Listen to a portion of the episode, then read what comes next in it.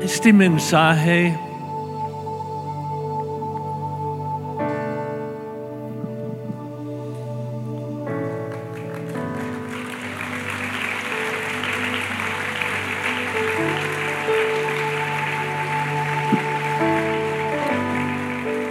no procede de mi cerebro, procede del corazón de Dios, depositado en el corazón de su siervo. Y hoy yo quiero vaciar mi corazón con las palabras que les voy a ministrar el día de hoy. Y yo puse un título que no explica nada. El título, ¿qué debo de predicar?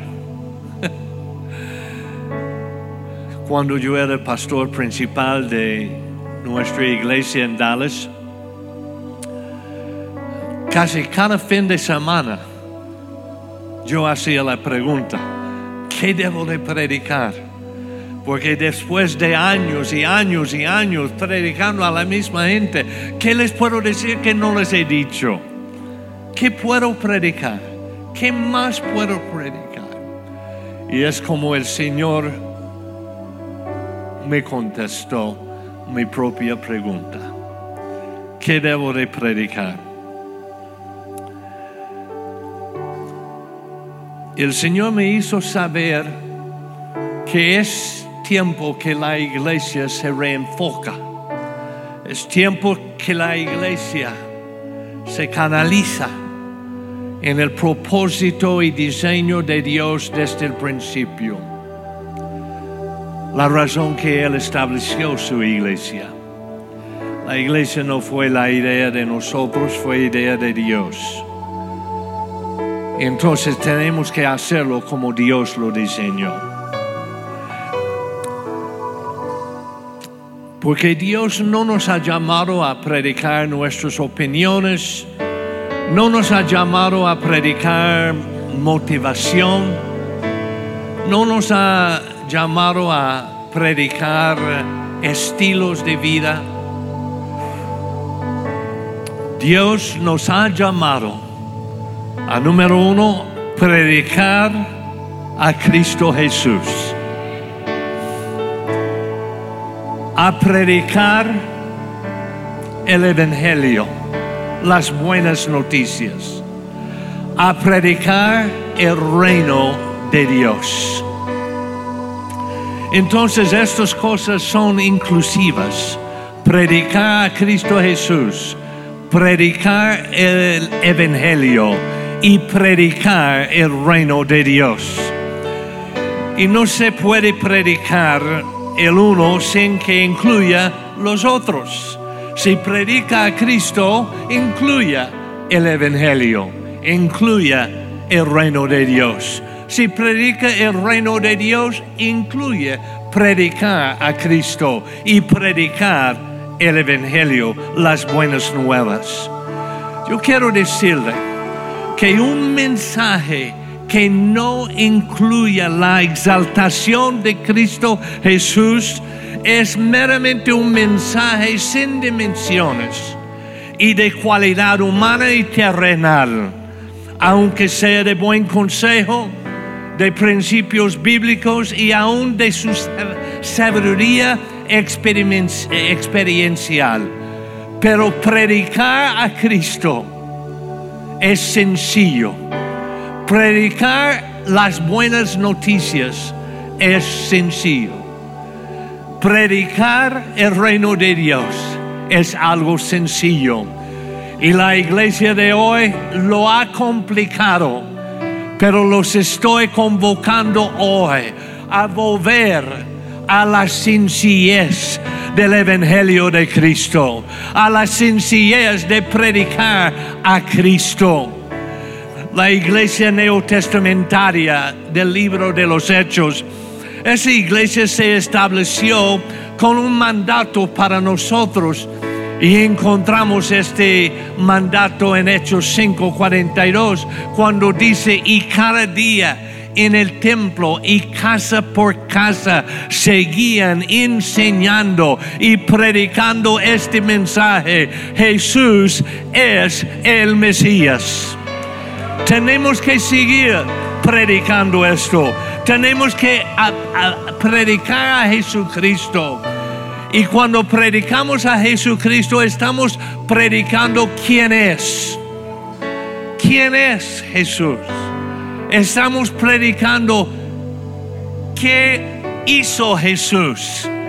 Contamos de las maravillas y todo que Él hizo.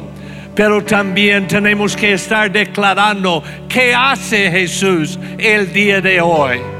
Y también qué hará el día mañana. Porque Jesucristo es el mismo o ayer, hoy y por los siglos. Y dé un aplauso a ese Cristo a quien predicamos.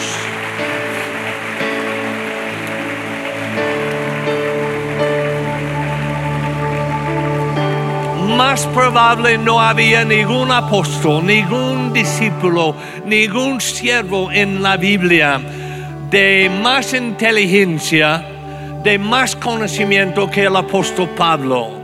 Pero el apóstol Pablo dijo, yo no quiero saber nada entre ustedes, solamente a Cristo Jesús.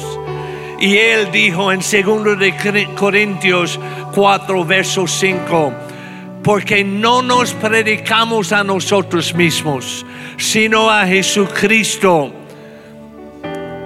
como Señor y a nosotros como vuestros siervos por amor de Jesús. El brillante apóstol Pablo, entrenado, servía en la Corte Suprema, recibió enseñanza de Gamaliel, el más ah, ah, reconocido como gran maestro, pero Pablo dijo, lo más importante es predicar a Cristo Jesús. Es interesante que Pablo escribió lo que vamos a leer en el libro de Filipenses, eh, él escribió esta epístola desde la cárcel y lo escribió a los creyentes de Filipos. Y yo quiero decirle, como en paréntesis, si usted ha hecho un compromiso a Cristo, usted es creyente y si ha hecho un compromiso a Cristo, ha hecho un compromiso de predicar la gran comisión. Y la gran comisión no es una gran sugerencia, es una comisión. Y hay que predicarla, hay que obedecerla. Y él escribió, Pablo escribió a los ah, de Filipos. Filipos era un lugar donde el paganismo había dominado y es un pueblo en el norte de Grecia. Es un pueblo que llegó a ser reconocido como la pequeña Roma, porque Filipos era un, un líder en Roma, entonces nombraron la ciudad de él, tanto como en Israel, Cesarea de Filipos también era nombrado por este gobernador de Roma. Y, entonces, esta ciudad Filipos en el norte, donde se junta Europa, con, uh, con Asia, en el norte de la parte de Grecia, está un pueblo que llegó a ser llamado Filipos. Y ahí Pablo había llegado y tenía creyentes ahí. Y él les escribió algo de su corazón.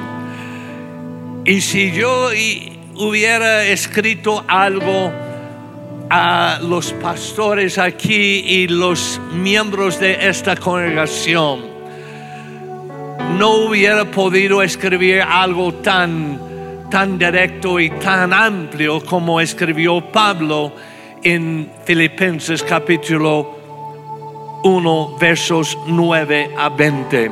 Entonces lo voy a personificar y voy a decir, le pido a Dios que el amor de ustedes, mundo de fe norte, desborde cada vez más y que siguen creciendo en conocimiento y entendimiento.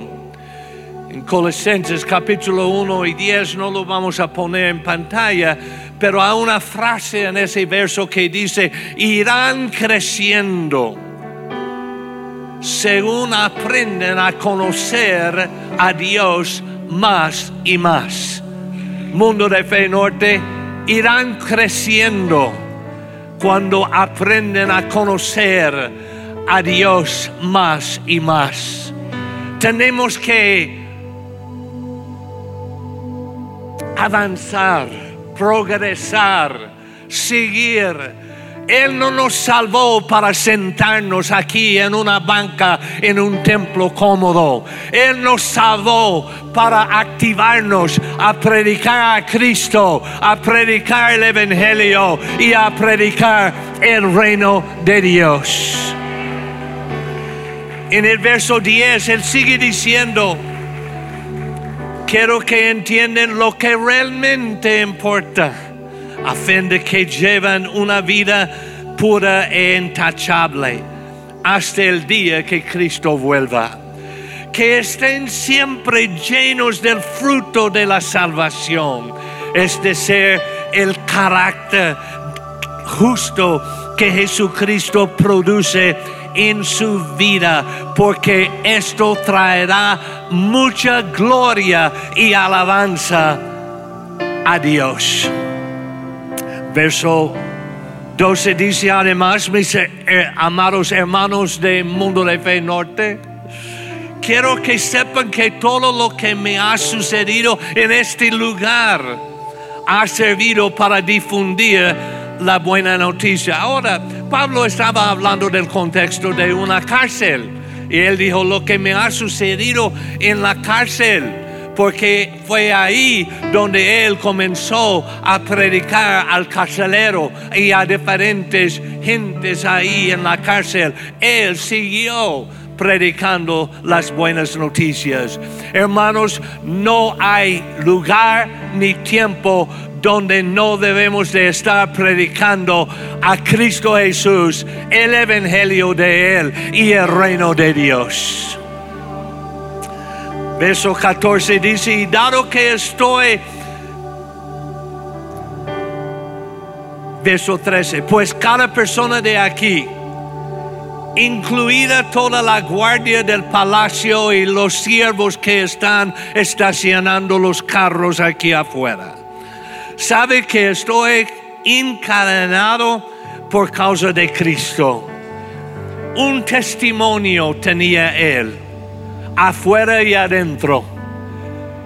Hermanos del mundo de fe norte, su testimonio no es uno al otro aquí adentro, pero es al mundo perdido ahí afuera. Ustedes son los que predican eh, a Cristo Jesús, el Evangelio y el reino de Dios, ahí en la calle, en el mercado, en eh, la casa familiar, de casa a casa, donde sea. Verso 14 dice, y dado que estoy preso, la mayoría de los creyentes de este lugar han aumentado, aumentado su confianza y anuncien con valentía el mensaje de Dios sin temor. Hermanos, no tengan temor. El mensaje que usted tiene está apoyado, reforzado por el cielo mismo. Dios está a su lado, está a su favor. Y cuando vamos predicando a Cristo en vez de nuestra opinión, hay los que tocan puertas y, tratan de ah, predicar una doctrina y tratan de convencer de una doctrina que en muchos casos ni tiene sentido ni tiene importancia. Lo importante es predicar a Cristo Jesús, el Evangelio y el reino de Dios. Es cierto que algunos predican acerca de Cristo por celos y rivalidad. Y decir algunas cosas de un contexto apostólico, de mi apostolado. Hay mucha competencia en la iglesia del Señor el día de hoy. Hay muchas iglesias celosas de otras iglesias. Hay muchos pastores que están tratando de imitar el sistema de otro y quieren hacer lo que ellos hacen porque quieren competir, quieren que su iglesia crezca igual que lo de ellos. Y esas cosas, esas enseñanzas, esos métodos no son malos en sí. Pero hermanos, lo que va a crecer su iglesia no es un sistema, no es un programa, no es una capacitación. Lo que va a crecer su iglesia es predicando a Cristo Jesús, su evangelio y el reino de Dios. De un aplauso al Señor.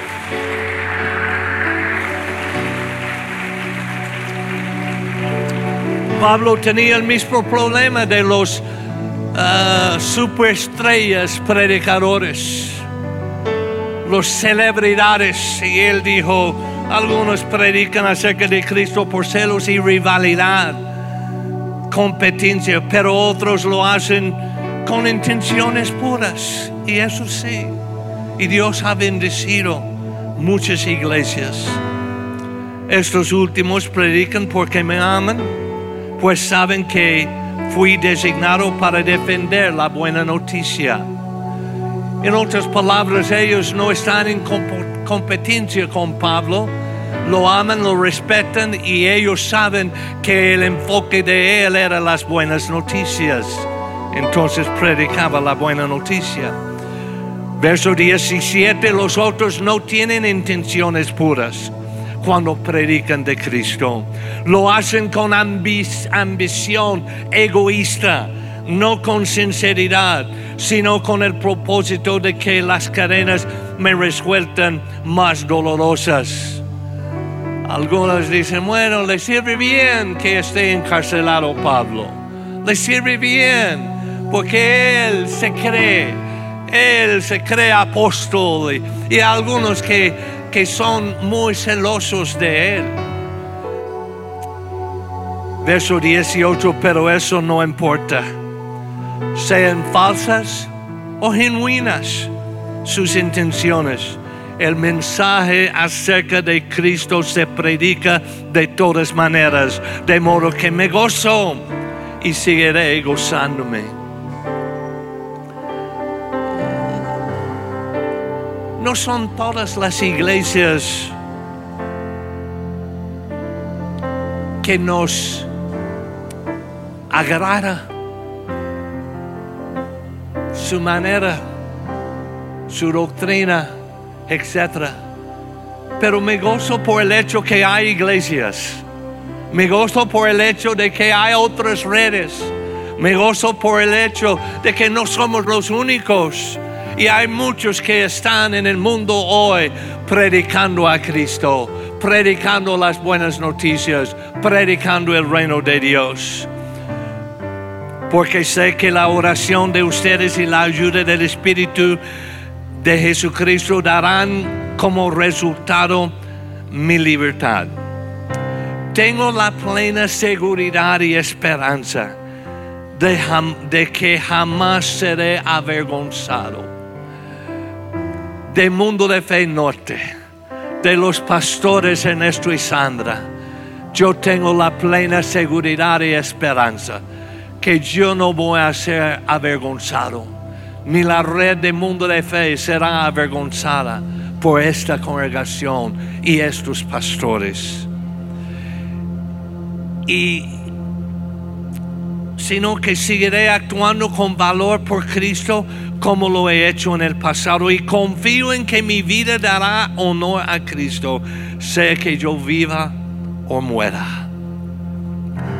La Biblia está saturada con la importancia de predicar a Cristo, predicar de su crucifixión, predicar de su muerte, de su sepultura y de su resurrección. Y eso es lo que hizo Él para darnos salvación. Y ese se llama las buenas nuevas. Las buenas, las buenas nuevas, el Evangelio es que Cristo murió, fue sepultado y resucitó. Ahora, amados hermanos, permíteme recordarles, dice Pablo en 1 de Corintios 15, verso 1. Permíteme recordarles la buena noticia que ya les prediqué. En ese entonces la recibieron con gusto y todavía permanecen firmes en ella. Esa es la buena noticia que, no, que los salva si ustedes siguen creyendo el mensaje que les prediqué. A menos que hayan creído algo que desde un principio nunca fue cierto. Yo les transmití a ustedes lo más importante y lo que se me había transmitido, transmitido a mí también.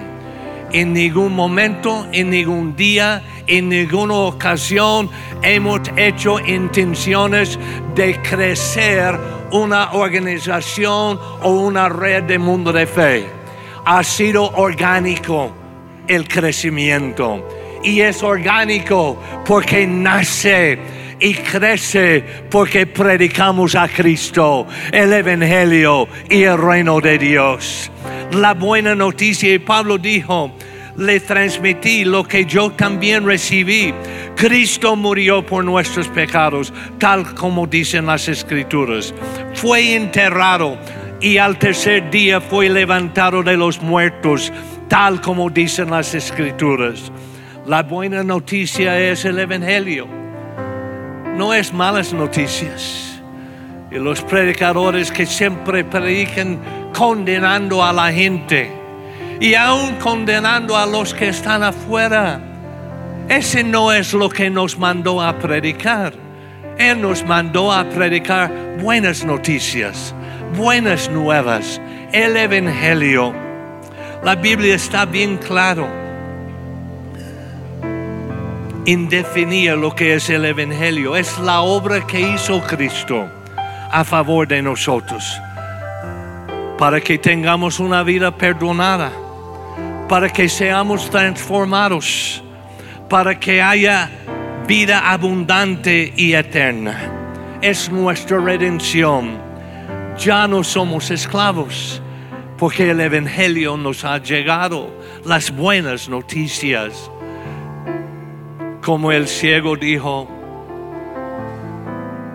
cuando le preguntaron quién le sanó, ¿Quién, es este hombre, Jesús, que oró, y él dijo, yo no sé, yo era ciego y ahora veo. Y así es el Evangelio en nuestra vida. Mira quién e, quiénes éramos sentados aquí, a drogadictos, a alcohólicos, a perversos, hay gente que tiene vida desordenada pero ha llegado el Evangelio y ya no lo son. Son nuevas criaturas en Cristo Jesús, redimidos porque llegó el Evangelio de Jesucristo. El Evangelio nos ha libertado. La iglesia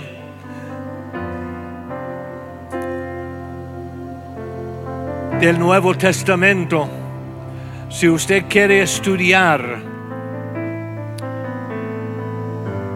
un ejemplo de una iglesia de mayor crecimiento y más rápido crecimiento, no la va a encontrar en un lugar en México, ni en Centroamérica, ni en los Estados Unidos ni ah, en Sudamérica, ni en el Caribe, pero la iglesia de más rápido crecimiento fue en el día de Pentecostés, cuando 120 personas sin temor comenzaron a ir de casa en casa y este mismo día más de tres mil se agregaron, se añadieron a la iglesia del Señor. En 24 horas edificaron una iglesia de 3.120 personas.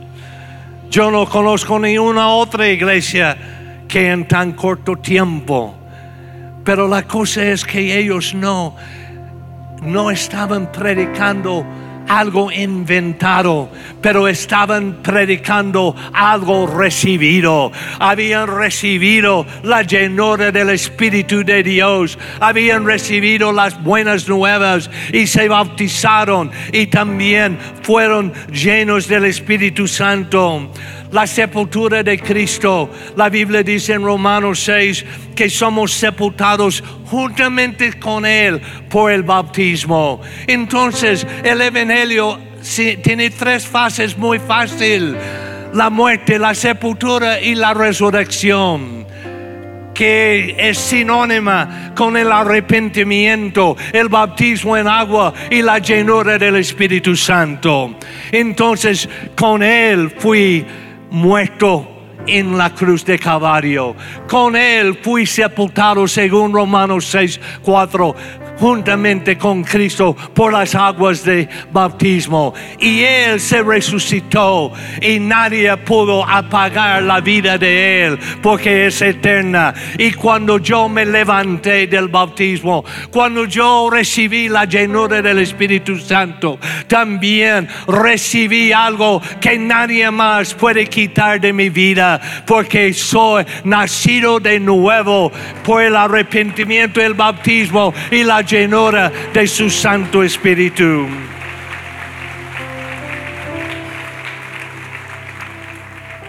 Es este el mensaje mejor que, que puede predicar. Que es Cristo en vosotros, la esperanza de la gloria.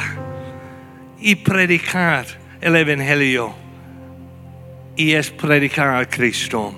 Cristo mismo dio el mandamiento el mandato, la gran comisión en Mateo 28, 19. Y el mandato de Él es ir a todo el mundo. El mandato no es invitar a su vecino a la iglesia.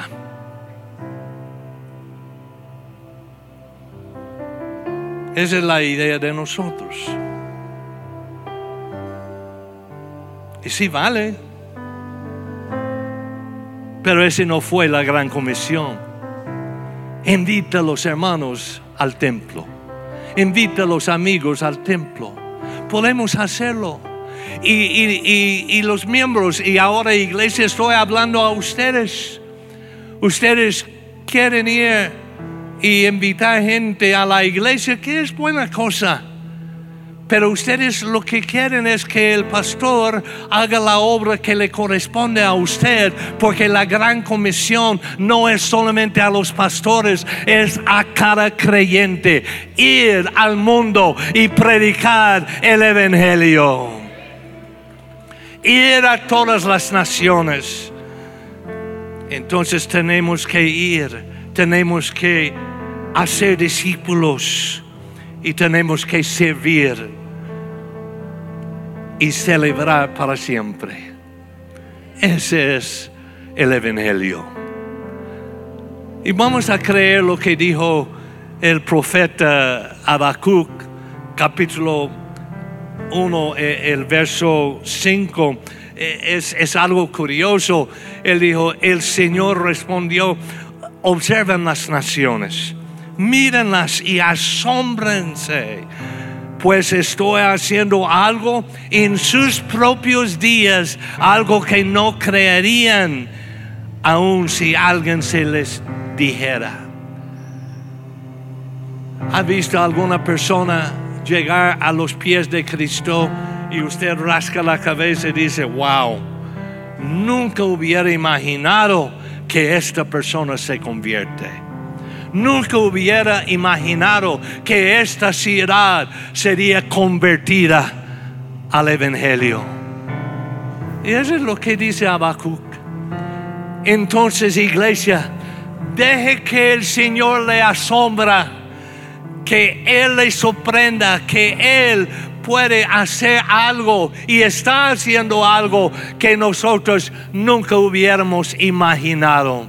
En lugares donde pensábamos que no iba a llegar el Evangelio, ahí ha llegado y Dios está haciendo maravillas. El reino de Dios es más grande hoy que era ayer y mañana será más grande que es el día de hoy, porque es un reino que nunca tendrá fin, es un reino que Dios ha establecido y nosotros tenemos el privilegio de estar en el reino de Dios. El Señor en estos días no está en búsqueda de pastores con sus salarios, sus santuarios y sus seminarios. Aunque todos quieren salario, todos quieren santuarios y todos quieren seminarios. Pero ese no es lo que Dios está buscando. Estos son secundarias son ayudas y todos queremos que haya preparación, que haya lugares y que el pastor está sostenido por la fidelidad de diezmos y ofrendas de la iglesia. Ese es el plan, ese es bíblico y podemos tenerlo, pero hermanos, ese no es lo primordial. Lo más importante es predicar a Cristo predicar el Evangelio y predicar el reino de Dios. El Evangelio solo funciona si llega a tiempo. Voy a repetir esto otra vez. El Evangelio solo funciona si llega a tiempo. A gente, vecinos, familiares que han muerto sin Cristo porque no llegó a tiempo el Evangelio. Miembros del mundo de fe norte tienen una gran responsabilidad en esta ciudad tan grande. El Evangelio sí funciona si llega a tiempo. No tenemos tiempo para perder. Pablo entendía la urgencia de la hora, aún en su día. Y por eso él escribió en Efesios capítulo 5, verso 14 en adelante, dice, porque la luz hace todo visible, la luz, Él es la luz y Él es la revelación. Por eso se dice, despiértate, tú que duermes, levántate de los muertos y Cristo te dará luz. Así que tengan cuidado de cómo viven. No viven como necios, sino como sabios. Saquen el mayor provecho de cada oportunidad en estos días malos. No actúen sin pensar, más bien procuren entender lo que el Señor quiere que hagan yo creo que nuestra oración en la mañana al amanecer, abrir los ojos, debe de ser, Señor, ¿qué quiere que yo haga? Porque cuando Pablo despertó de ese, ese golpe al suelo y ciego por tres días, y ahí cuando, cuando él fue golpeado al suelo, él dice, ¿quién eres, Señor?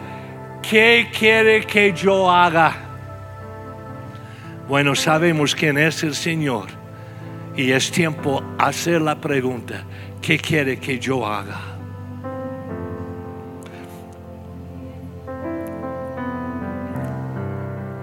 Es hora, pastores, de enviar los hermanos a la calle, enviar los hermanos al mundo a su vecino, su familiar, su colega, aún a sus enemigos. Y el tiempo es corto y hay que predicar mientras que tengamos día, porque pronto vendrá la noche. Pero hay un reino que nunca tendrá fin. Y hay que predicar el reino de Dios. Hechos 8, verso 12. Dice, pero ahora la gente creyó el mensaje de Felipe sobre la buena noticia acerca del reino de Dios y del nombre de Jesucristo. Así están los tres. La buena noticia, el reino de Dios, el nombre de Jesucristo. Como resultado, se bautizaron muchos hombres y mujeres. Diga conmigo la palabra, las palabras como resultado. Ok, entonces la pregunta es, ¿qué debo de predicar? A Cristo Jesús, las buenas noticias y el reino de Dios. Y como resultado se bautizarán muchos hombres y mujeres, porque el Evangelio funciona. Es este reino a quien a que Dios apoya. Es a este reino a que Dios da la victoria. A este reino que es de Él, que es eterno. Es este reino que se acerca. Es este reino que no es solo de palabra, sino de poder de Dios. Este reino no es ni comida ni bebida, sino de paz, gozo y justicia en el Espíritu Santo. En el último verso de los Hechos de los Apóstoles, dice la palabra, y proclamaba con valentía el reino de Dios y enseñaban acerca del Señor Jesucristo. Y nadie intentó detenerlo. El último verso de Hechos proclamaba con valentía el reino de Dios y enseñaba acerca del Señor Jesucristo y nadie intentó detenerlo. El primer verso de Hechos capítulo 1 dice, Teófilo, Teófilo, en mi primer libro te relaté todo lo que Jesús comenzó a hacer y a enseñar. Lo comenzó hasta el día que fue llevado al cielo después de haberles dado a sus apóstoles escogidos instrucciones adicionales por medio del Espíritu, eh, Espíritu Santo para continuar. Y ya voy terminando. El último verso.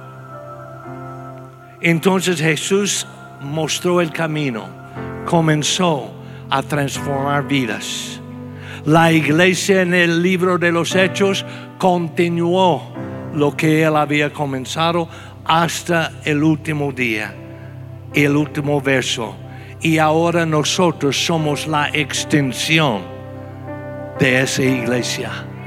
Tenemos que hacer que regrese el rey porque cuando este evangelio ha sido predicado en todo el mundo como testimonio, entonces vendrá el fin. Treinta años han sido gloriosos, con sus subes y bajas, sus desafíos, sus decepciones, pero con sus grandes victorias y avances. Pero hermanos, no podemos sentarnos y celebrar lo que Él ya hizo sin tener en mente lo que está por hacer. Vamos a ponernos de pie. Pastores Ernesto y Sandro, pasan aquí, por favor.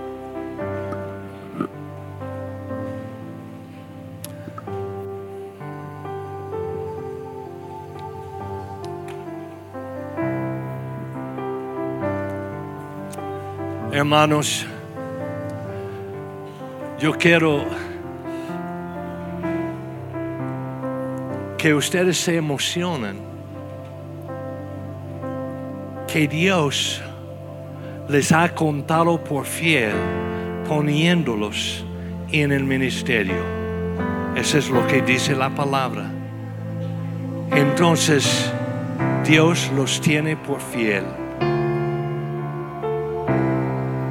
y los ha puesto en el ministerio y les, les ha, dado un, un mensaje que predicar. Sigue predicándolo. No hay que cambiar, no hay que ajustarse a otra cosa, no hay que seguir las modas, no hay que seguir los ejemplos de los demás. Obedezca lo que Dios les dice. Y cuando usted obedece lo que Dios les dice y predica a Cristo Jesús, las buenas noticias y el reino de Dios, la Biblia nos dice claramente, como resultado, muchos serán bautizados, muchos llegarán a los pies de Jesús. Lo demás, Dios se encarga de bendecirles. No se preocupe, no se preocupe por edificios, no se preocupe por locales, no, no se preocupe por otras cosas. Preocúpese a obedecer la gran comisión del Señor. Más nada. Padre, gracias por tus siervos. Y hoy nuevamente impongo mi mano sobre tu hijo Ernesto, tu hija Sandra, siervos llamados por sus frutos los conocemos. Y Señor, son personas que han mantenido la fidelidad, son transparentes, son respetuosos, son sometidos, son obedientes y son apasionados para predicar lo que tú les has dado. Señor, que una nueva unción fresca venga sobre ellos para lo que queda por delante y que aún en los próximos días ellos mismos notarán que hay un nuevo despertar en ellos y en la iglesia del mundo de fe norte. Y van a ver maravillas y prodigios en este lugar. Y correrá la palabra de que el Evangelio es predicado. Y gente está siendo transformada. En el nombre de Jesús lo declaramos, lo recibimos y lo predicamos en tu nombre Jesús. Gracias Señor por tu espíritu en este lugar el día de hoy y por sellar la palabra en nuestros corazones en el nombre de Jesús. Y el pueblo de Dios dice amén y amén.